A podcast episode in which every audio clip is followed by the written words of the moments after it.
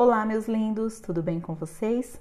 Na nossa aula de geografia de hoje, nós iremos falar sobre os diferentes lugares de vivência e de que maneira os aspectos naturais influenciam nos tipos de construção das moradias das pessoas. Como vocês viram nas leituras passadas e nos vídeos que a Promaria pediu, que existem vários tipos de moradia. E aqui a Promaria vai citar duas delas e vai falar um pouquinho de que forma os elementos naturais influenciam na construção de cada uma dessas casas.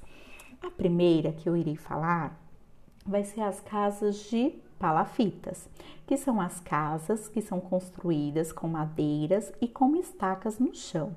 Essas casas são construídas dessas formas porque elas são construídas próximas a rios. E as pessoas que moram nesse tipo de casas são chamadas de ribeirinhas, justamente por morar, por morar próxima a rios.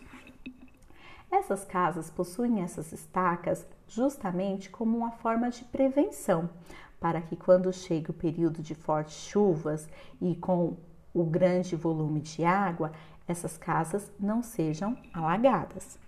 Agora eu irei falar dos apartamentos, um tipo de moradia que nós encontramos muito nos grandes centros urbanos.